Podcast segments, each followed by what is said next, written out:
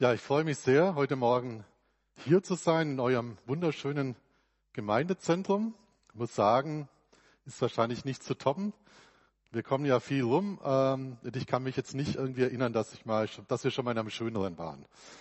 Und ja, die Wahrheit darf man einfach sagen, ne?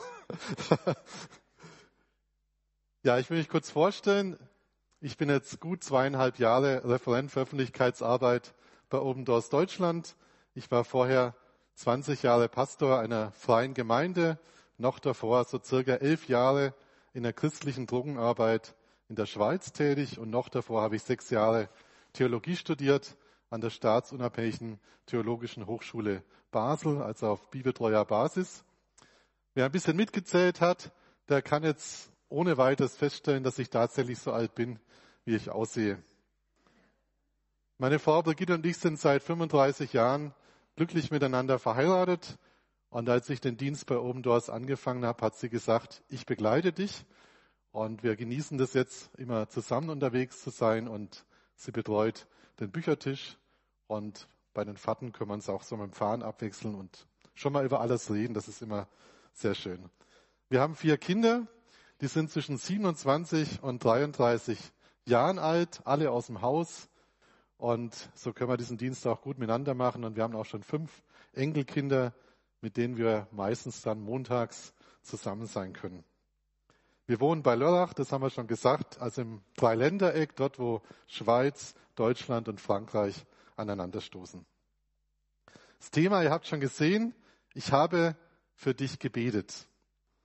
Als Jesus mit seinen Jüngern noch um den Tisch lag, wo sie das Passafest miteinander gefeiert hatten und das Mahl miteinander genommen hatten, hat sich Jesus dem Petrus zugewandt und hat zu ihm gesagt, Simon, Simon, der Satan hat sich erbeten, euch schütteln zu dürfen wie den Weizen im Sieb. Ich aber habe für dich gebetet, dass du deinen Glauben nicht verlierst. Wenn du dann umgekehrt bist, stärke deine Brüder.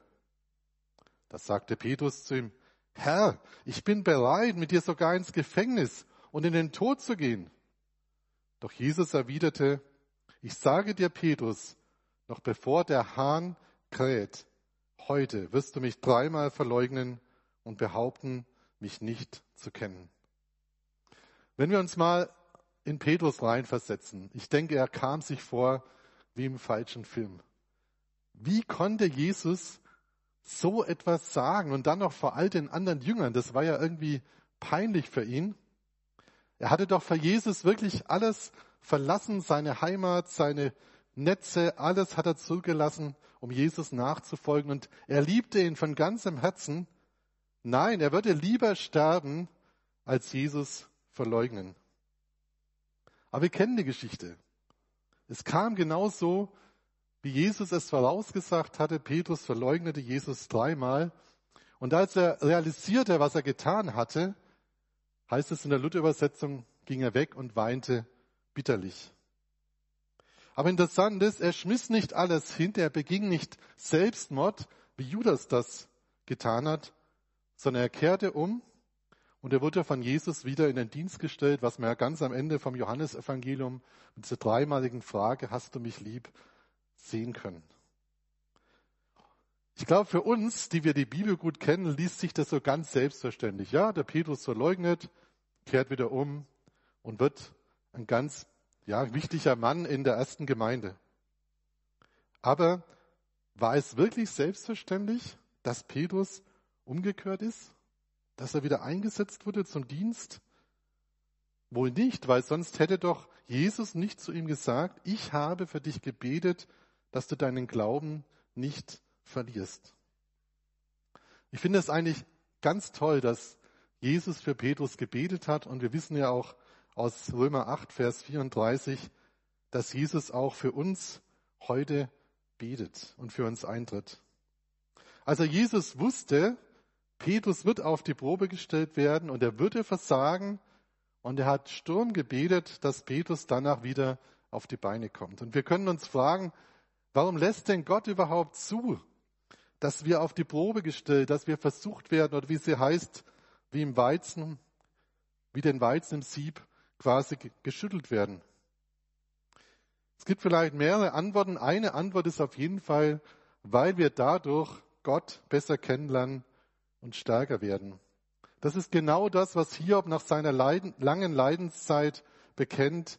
Ich hatte von dir nur vom Hörensagen vernommen, aber nun hat mein Auge dich gesehen.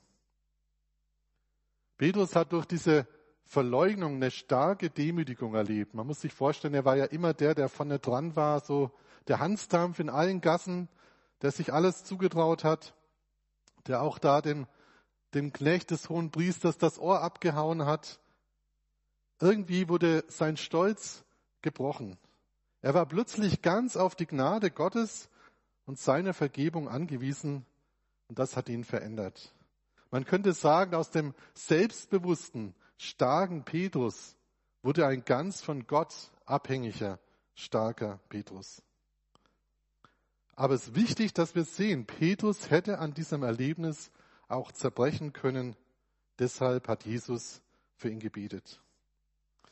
Vor ziemlich genau zwei Jahren kam ein neues Open Doors Buch mit dem Titel Geisel für Gott heraus. Der Untertitel lautet Eine wahre Geschichte von Verfolgung, Gefangenschaft und Überleben. Andrew Brunson, Amerikaner, der zusammen mit seiner Frau Noreen 23 Jahre als Missionar in der Türkei tätig war, er schildert darin die 735 Tage, die in der Türkei im Gefängnis saß. Wir Referenten bekommen jedes Buch, das neu herauskommt bei Open Doors, als Belegexemplar zur Verfügung gestellt, mit der Auflage, dass wir es natürlich auch lesen sollten. Weißt du, was du magst, wenn du ein Buch hast? Ich gucke immer, wie viele Seiten hat das Buch. In Klammer, je weniger, desto besser. Und ich habe festgestellt, dieses Buch hat 300 Seiten und dann habe ich so gedacht, okay, 300 Seiten über 735 Tage im Gefängnis, also ungefähr eine Seite für zweieinhalb Tage im Schnitt. Habe ich gedacht, soll ich das wirklich lesen? Das muss ja wirklich irgendwie langatmig oder langweilig sein. Natürlich habe ich dann angefangen zu lesen, gehorsam wie ich bin. Und ich habe festgestellt, es liest sich wie der beste Roman. Ich konnte es fast nicht mehr weglegen. Also ich habe wirklich gestaunt. Und warum ist es so spannend? Weil dieser Andrew Brunson ganz, ganz ehrlich erzählt, wie es ihm geht. Und man stellt fest, er war alles andere als ein Held. Die meiste Zeit ging es ihm schlicht und einfach schlecht. Er war voller Verzweiflung und Ängste.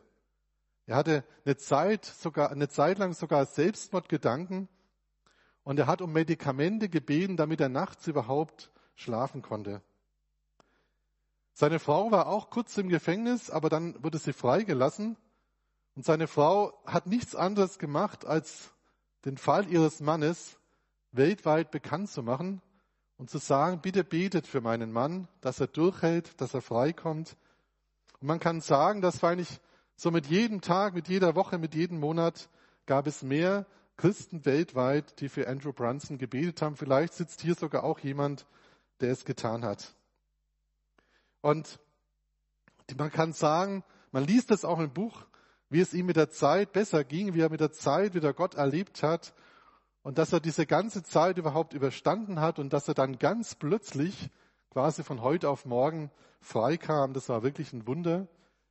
Äh, es hat sich ja Präsident Trump damals ganz persönlich für ihn eingesetzt, hat die Türkei unter Druck gesetzt und so kam er dann ganz schnell frei. Und Andrew und seine Frau Noreen sind aber auch überzeugt, dass diese Gebete für ihn und auch für die ganze Türkei, dass das auch in der Türkei Auswirkungen hat. Und es ist ganz interessant, ich habe gehört von einem Pastor, der leitet so eine Gemeinde mit circa 100 äh, Mitgliedern und also er hatte so im, im Gottesdienst normalerweise 100 Leute. Dann kam Corona. Sie mussten auch in der Türkei die Gottesdienste aufhören. Sie haben auf einen Livestream umgestellt. Und dann hat er festgestellt, dass im Laufe der Woche dieser Livestream von ihrem Gottesdienst circa tausendmal angeklickt wurde. Und nicht nur einmal, sondern immer und immer wieder über mehrere Wochen. Und er hat es auch gemerkt, weil er hat viele E-Mails bekommen mit Fragen zu seiner Predigt, Fragen zu Jesus. Manche wollten eine Bibel oder ein Neues Testament bei ihm bestellen. Und man, ich denke, es sind Auswirkungen auch dieser Gebete oder wir kennen auch ein Ehepaar, die haben vier Gemeinden in der Türkei gegründet, die durften jetzt vor ein paar Jahren nicht mehr rein, sind jetzt in Deutschland. Aber auch sie erzählen, ihre Gemeinden wachsen, obwohl die, die Leiter aus dem Ausland sozusagen alle weg sind, keiner mehr da ist, die durften einfach nicht mehr rein. Und trotzdem wachsen die Gemeinden dort. Gebete wirken sich aus. Ich möchte noch ein anderes Beispiel erzählen von einer Frau, die auch sehr auf die Probe gestellt wurde, eine Frau aus dem Iran. Sie kam in das Evin-Gefängnis, das ist in Teheran und das ist das Gefängnis für die politischen Gefangenen und es ist dafür bekannt, dass die Insassen gefoltert werden. Und ihr wird immer wieder gesagt, verleugne Jesus und kehre zum Islam zurück und du bist frei. Und sie hält lange durch, aber eines Abends sagt sie zu Gott, ich kann nicht mehr. Wenn Sie mich morgen wieder zum Verhör holen und mich traktieren, dann werde ich dich verleugnen und zum Islam zurückkehren. Ich kann einfach nicht mehr. In der Nacht schenkt Gott ihr einen Traum. In dem Traum sieht sie einfach Christen in einem Raum und die beten und sie hört interessanterweise immer wieder mal ihren Namen. Und als sie am Morgen aufwacht, ist ihr der Traum noch ganz präsent und sie merkt, nee, ich kann Jesus nicht verleugnen. Und sie bleibt Jesus treu, obwohl sich die äußere Situation zunächst nicht verändert. Auch sie wurde auf die Probe gestellt, hat sich aber bewährt. Und noch ein Beispiel von einem Mann, dem es tatsächlich ging wie Petrus. Er heißt Batir und er war der siebte Turkmene, der zum Glauben an Jesus kam, so nach dieser Wende, Anfang der 90er Jahre. Er ist 1993 zum Glauben gekommen. Über 90 Prozent der Turkmenen sind Muslime und auch der Staat ist ganz muslimisch ausgerichtet. Er war so jemand, der war gleich Feuer und Flamme für Jesus, so ein richtiger Evangelist, der nicht schweigen konnte, der umhergezogen ist und das Evangelium verkündigt hat und viele sind durch ihn zum Glauben gekommen.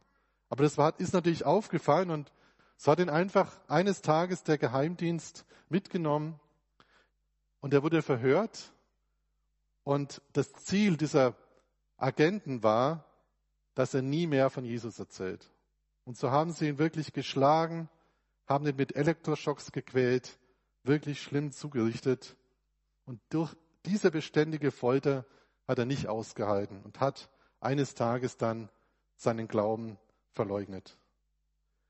Er kam dann ganz schnell frei und er konnte ein paar Monate später mit seiner Familie Turkmenistan verlassen, in den Westen gehen und dort hätte er jetzt seinen Glauben ganz frei leben können. Aber er, er war nicht fröhlich, er war immer bedrückt, er hat immer dieses Schuldgefühl gehabt, ich habe Jesus verleugnet. Und es hat, er ist immer tiefer gerutscht, kann man sagen, und als er ziemlich unten war, da hat er plötzlich eine Begegnung wirklich mit Jesus gehabt, so was ganz Persönliches, wo Jesus ihm einfach ganz deutlich gesagt hat, ich habe dir vergeben und du darfst dir selber auch vergeben. Und er konnte das annehmen und er ist wirklich wie ein umgedrehter Handschuh gewesen. Er hat wieder Freude gehabt, er hat wieder Feuer gehabt wie vorher. Und er hat Gott gefragt, wie kann ich denn jetzt hier in der freien Welt meinen Geschwistern in Turkmenistan dienen? Wie kann ich Turkmenen mit dem Evangelium erreichen? Und es kam die Idee, mit Fernsehsendungen das zu tun. Und das macht er bis heute, dass er Fernsehsendungen produziert, die nach Turkmenistan, eben auf Turkmenisch, ausgestrahlt werden. Und so stärkt er dort seine Brüder, könnte man sagen, seine Geschwister. Und es kommen auch durch ihn welche zum Glauben. Und er ist ehrlich, er erzählt auch ganz offen von seinem Versagen und von dem Neuanfang, den Gott ihm geschenkt hat. Ich habe für dich gebetet, dass du deinen Glauben nicht verlierst, sagt Jesus, wenn du dann umgekehrt bist Stärke deine Brüder. Das hat nicht nur Petrus erlebt, sondern Batir und wahrscheinlich noch viele andere, die eingeknickt sind und die Jesus aber wieder aufgerichtet hat und wieder in den Dienst gestellt hat. Jedes Jahr im Januar gibt Open Doors den neuen Weltverfolgungsindex heraus. Dafür sind wir ein Stück weit bekannt. Dort werden die 50 Länder aufgeführt, in denen die Verfolgung am schlimmsten ist. Insgesamt gesehen war die Verfolgung 2022, also das heißt, es betrifft dann das Jahr 2021, in elf Ländern extrem, in 44 sehr hoch und in 21 Ländern hoch. Wenn man die ersten beiden Kategorien zusammenzählt, kommt man auf 55. Es haben aber nur 50 Platz, eben aus Platzgründen. Und das war das erste Mal der Fall, dass nicht mehr alle Gemeinden mit extremer oder alle Länder mit extremer oder sehr hoher Verfolgung auf dem Index Platz hatten. Und das ist wirklich ein Zeichen, dass die Verfolgung nochmal zugenommen hat, nochmal stärker geworden ist. In diesen 76 Ländern mit einer hohen bis extremen Verfolgung leben circa 360 Millionen Christen. Das ist ungefähr viermal die Bevölkerung von Deutschland. In dem Sonderheft Gesichter der Verfolgung, da ist auch ein Poster drin, das liegt auf dem Büchertisch aus und das kann kostenlos mitgenommen werden. Da kann man sich informieren. Dort kann man die Länder sehen und auf der Rückseite des Posters nachlesen, wie die Zahlen zustande kommen. Und auch auf unserer Homepage unter www.weltverfolgungsindex.de kann man sich informieren. Wenn man jetzt bei Livestream dabei ist, kann man da mal reinschauen.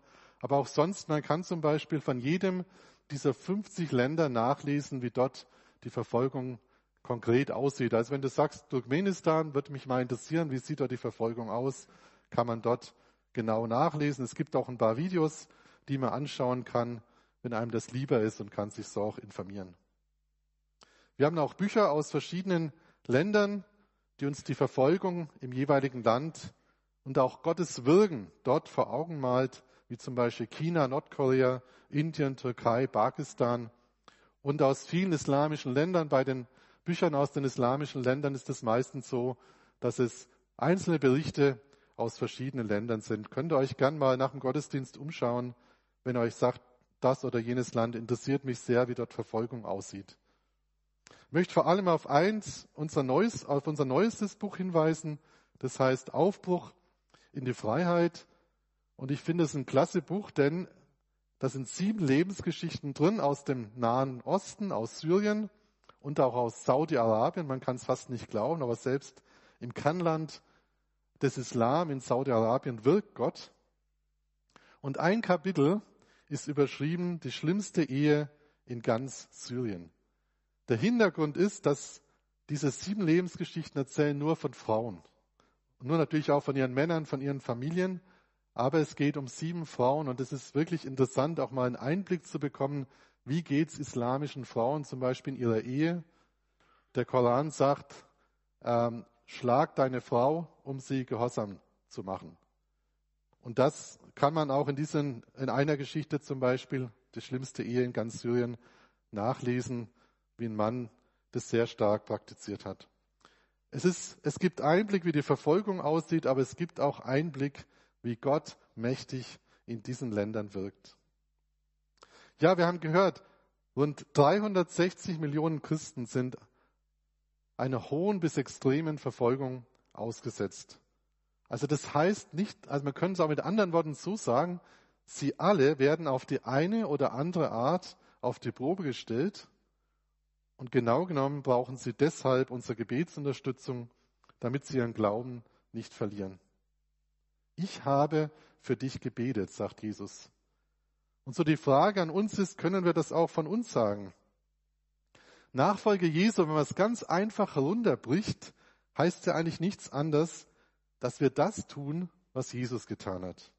Und Jesus hat für seinen Jünger gebetet, der auf die Probe gestellt wurde. Und lasst uns das schlicht und einfach auch tun. Natürlich auch in der eigenen Gemeinde, wenn wir von jemand hören, dass er in Zweifel geraten ist, dass er auf die Probe gestellt wird, wenn er in schlimmen in Schwierigkeiten ist. Aber natürlich auch darüber hinaus. Lasst uns für unsere verfolgten Geschwister beten, die unter großem Druck und in der Gefahr stehen, ihren Glauben zu verlieren. Und das Schöne ist, wir dürfen sicher sein, dass unsere verfolgten Geschwister die Auswirkungen von unseren Gebeten spüren. Wir haben es gehört, die Frau im Gefängnis, im Ebbing-Gefängnis, auch Andrew Brunson. Und unser Medienteam hat mal einen Videoclip zusammengestellt, der einfach zeigen soll, unsere Gebete, sie bewirken etwas und den möchte ich euch jetzt zeigen.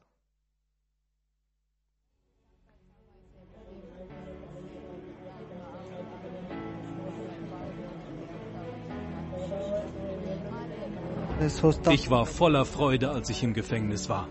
Ich fühlte die Gebete, die mich umgaben. Ich konnte spüren, da sind so viele Menschen, die für mich beten.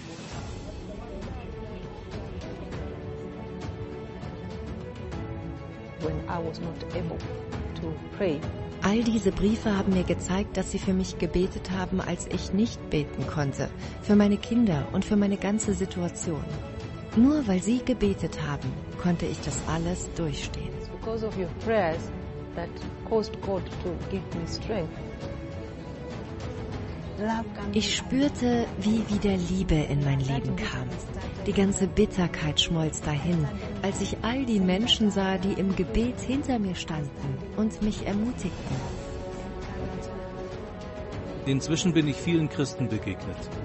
Mit Tränen in den Augen haben sie gesagt, dass sie für Nordkorea und für die Flüchtlinge beten. Dadurch wurde mir erst klar, wie ich es überhaupt geschafft habe, bis heute zu überleben. Es waren nur ihre Gebete. Wenn zwei von euch hier auf der Erde meinen Vater im Himmel um etwas bitten wollen und darin übereinstimmen, dann wird er es ihnen geben. Denn wo zwei oder drei in meinem Namen zusammenkommen, bin ich in ihrer Mitte.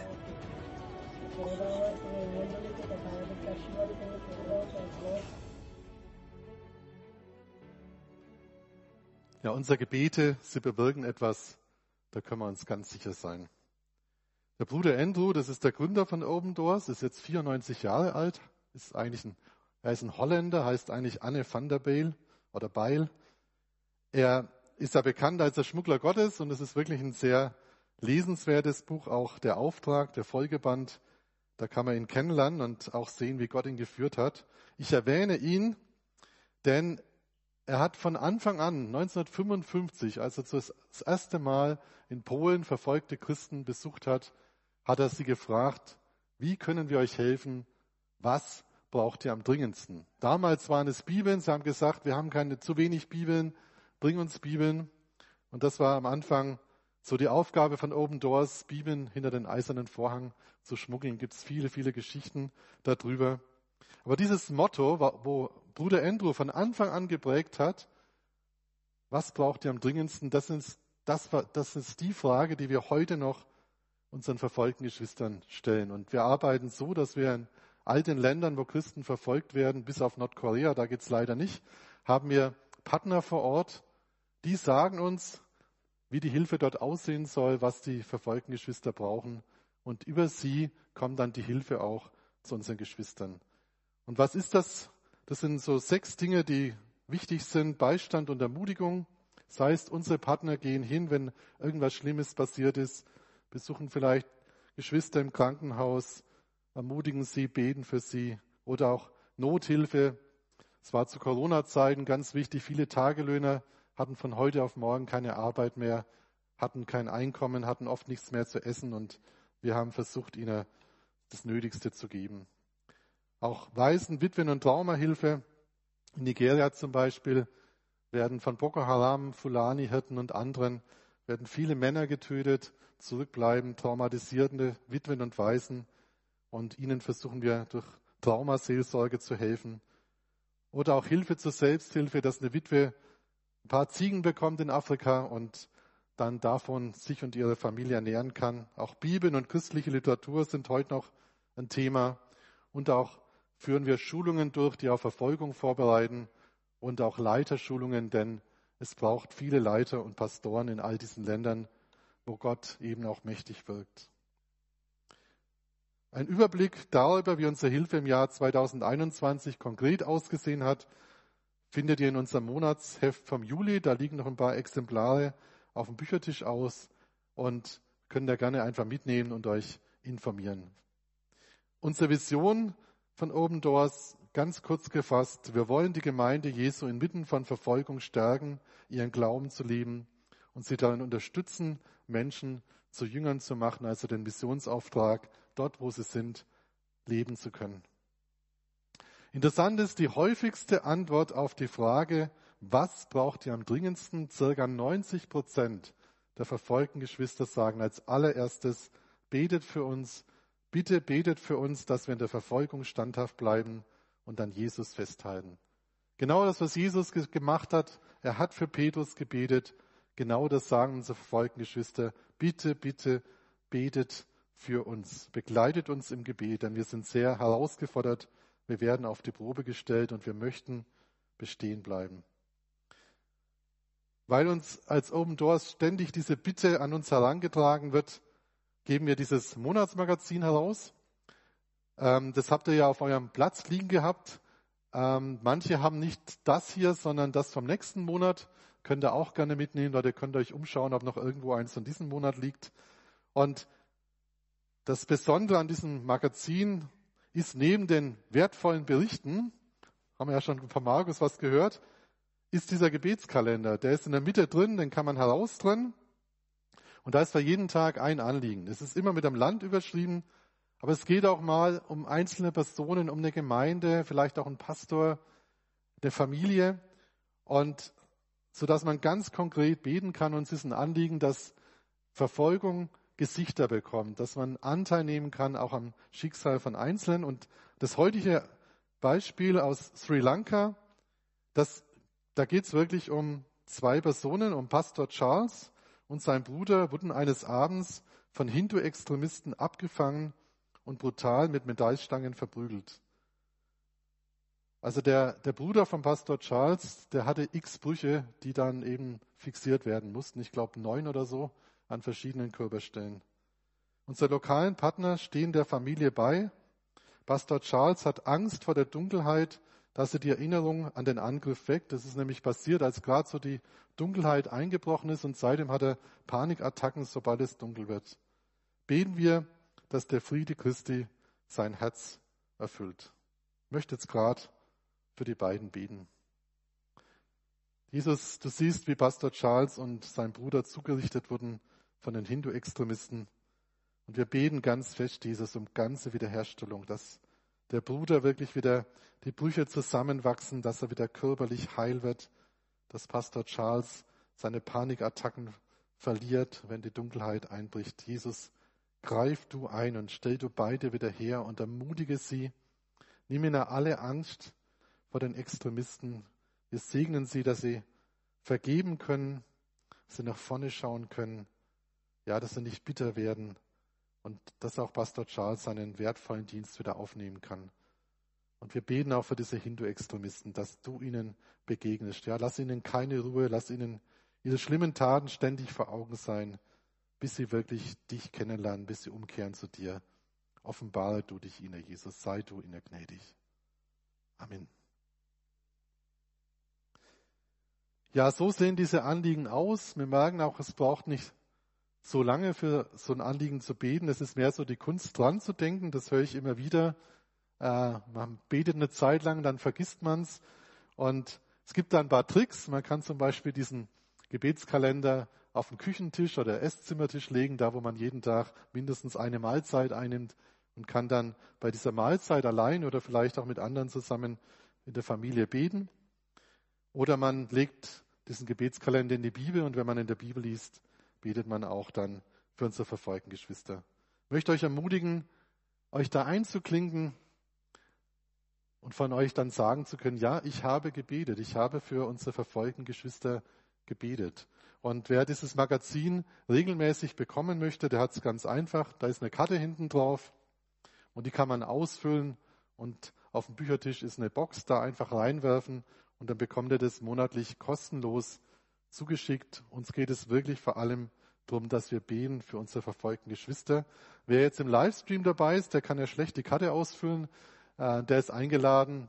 Hier wird es eingeblendet www.opendoors.de slash Magazin. Dann kann man es dort bestellen und auch regelmäßig bekommen.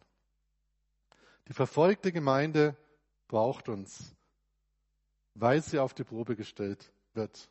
Sie braucht in erster Linie unsere Gebetsunterstützung und lasst uns ihrer Bitte nachkommen und treu für sie beten. Und ja, ich würde mich freuen, wenn heute der eine oder andere sagen würde, oder am liebsten alle, jawohl, ich bin dabei, ich bete für unsere verfolgten Geschwister. Und ich danke auch allen ganz herzlich, die das schon tun. Und wenn man so weltweit schaut, es passiert ganz viel und eben auch in Ländern, wo man es nicht vermuten würde, wirkt Gott. Und das hat mit unseren Gebeten zu tun. Oder dass selbst wenn jemand, der an Jesus glaubt und verfolgt wird, treu ist bis in den Tod, auch das hat mit unseren Gebeten zu tun. Natürlich wünschen wir uns immer die Wunder, dass es anders kommt, aber schon in der Apostelgeschichte sehen wir, Jakobus wird enthauptet, Petrus wird ins Gefängnis gesetzt und ein Engel führt ihn heraus. Wir verstehen nicht, warum der eine gerettet wird, der andere nicht. Aber Gott hat seine Pläne und wir dürfen durch unsere Gebete mit beitragen, dass Geschwister durchhalten, dass Geschwister Wunder erleben und dass in vielen islamischen Ländern zum Beispiel große Aufbrüche geschehen. Und wir wollen jetzt noch in ein islamisches Land reinschauen, in Afghanistan. Afghanistan ist leider seit diesem Jahr auf dem ersten Platz auf dem Weltverfolgungsindex mit 98 von 100 möglichen Punkten. Also wenn ihr euch mit, über die Punkte informieren wollt, das ist auf der Karte vom Weltverfolgungsindex hinten drauf ist erklärt, wie diese Punkte zustande kommen. Und also 98 von 100 Punkte, das heißt mit anderen Worten, es kann nicht mehr viel schlimmer werden. Und auch da wollen wir jetzt ein kurzes Video anschauen, um ein paar Bilder zu sehen und ein paar Informationen zu bekommen. Afghanistan. Die Machtübernahme durch die islamistisch-extremistischen Taliban hat einen Trend verstärkt, der schon während der Präsenz internationaler Truppen im Land sichtbar wurde. Die Verfolgung von Christen in Afghanistan wird immer stärker. Gezielt suchen Einheiten der Taliban nach Christen. Nahezu jeder Christ in Afghanistan ist ehemaliger Muslim und steht somit in größter Gefahr, wegen seines Glaubenswechsels von den Taliban oder der eigenen Familie getötet zu werden. Es existiert kein einziges offizielles Kirchengebäude im Land, aber im Untergrund versucht die Gemeinde Jesu trotz allem zu überleben.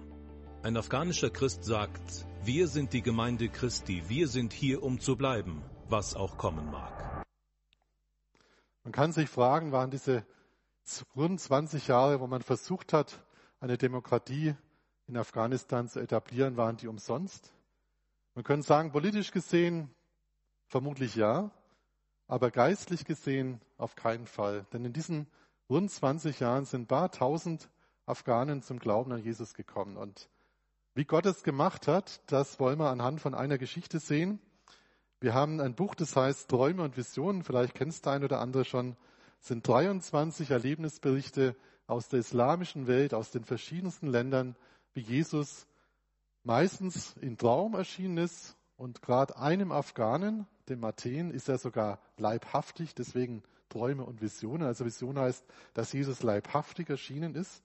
Wirklich erstaunlich und er dann dadurch zum Glauben gekommen ist. Aber ich möchte die andere Geschichte erzählen. Das sind übrigens die beiden letzten in dem Buch. Die kommen von Afghanistan. Ich will das ganz kurz zusammengefasst erzählen. Es handelt von einem Josh, der hat für eine Hilfsorganisation in Afghanistan gearbeitet. Und es waren damals viele Christen mit Hilfsorganisationen im Land und konnten so auch das Evangelium weitergeben oder Leute, die zum Glauben an Jesus gekommen waren, Afghanen, dann auch weiterführen. Er ist einmal auf dem Marktplatz in Kabul unterwegs gewesen und dann sieht er, wie ihn ein junger Afghane anstatt. Und es war ihm unangenehm und er hat versucht, in der Menge irgendwie unterzutauchen.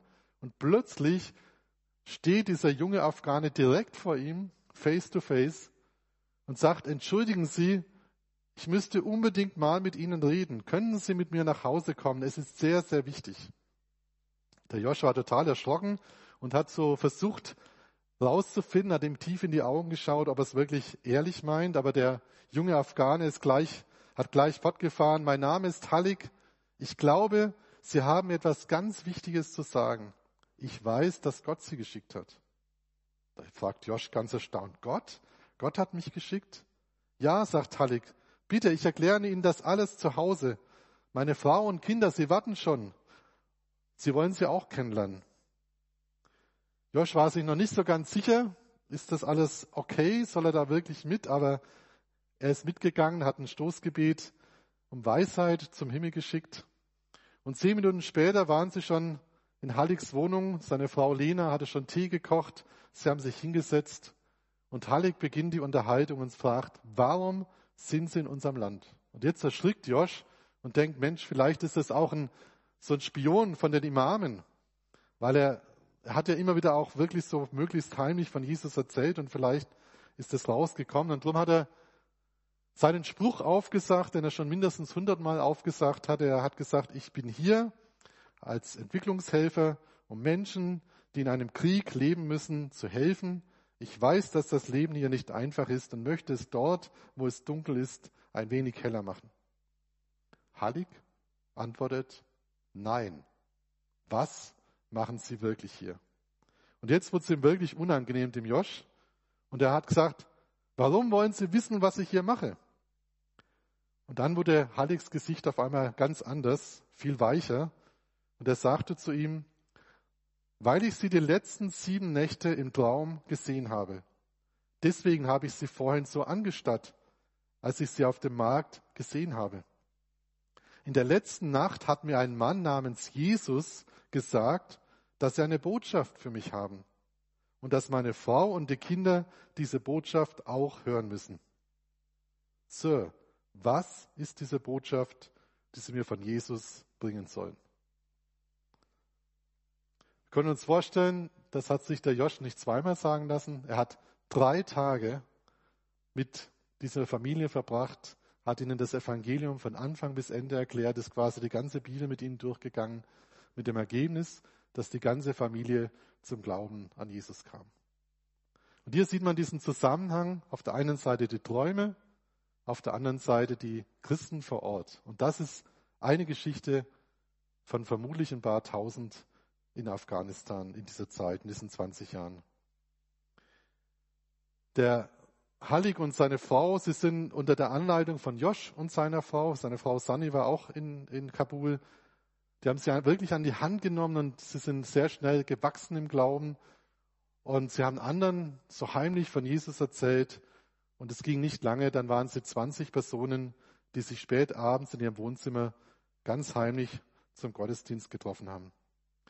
Diese Konvertiten, die hatten es damals schon nicht einfach. Sie wurden oft von der eigenen Familie verfolgt, wenn bekannt wurde, dass sie jetzt Christen sind, manchmal auch von Behörden. Aber mit der Machtübernahme der Taliban hat sich ihre Situation noch einmal verschlimmert. Eine afghanische Gläubige hat uns geschrieben, die Taliban gingen von Tür zu Tür, entführten junge Mädchen und zerstörten Familien. Und Gott allein weiß, wer sie über den Aufenthaltsort und die Identität der Christen informiert hat. Sie durchsuchten ein Haus nach dem anderen, um uns zu finden. Ich wusste, wenn sie uns finden, töten sie uns als Christen auf der Stelle, so wie es mit meinen Verwandten geschehen ist. Wer weiß, wann sie vor unserer Haustür auftauchen werden. Unter dieser Bedrohung sind die meisten, die irgendwie konnten, die meisten afghanischen Christen aus Afghanistan geflohen, sind jetzt in den Ländern ringsum wie Pakistan, Usbekistan, Tadschikistan.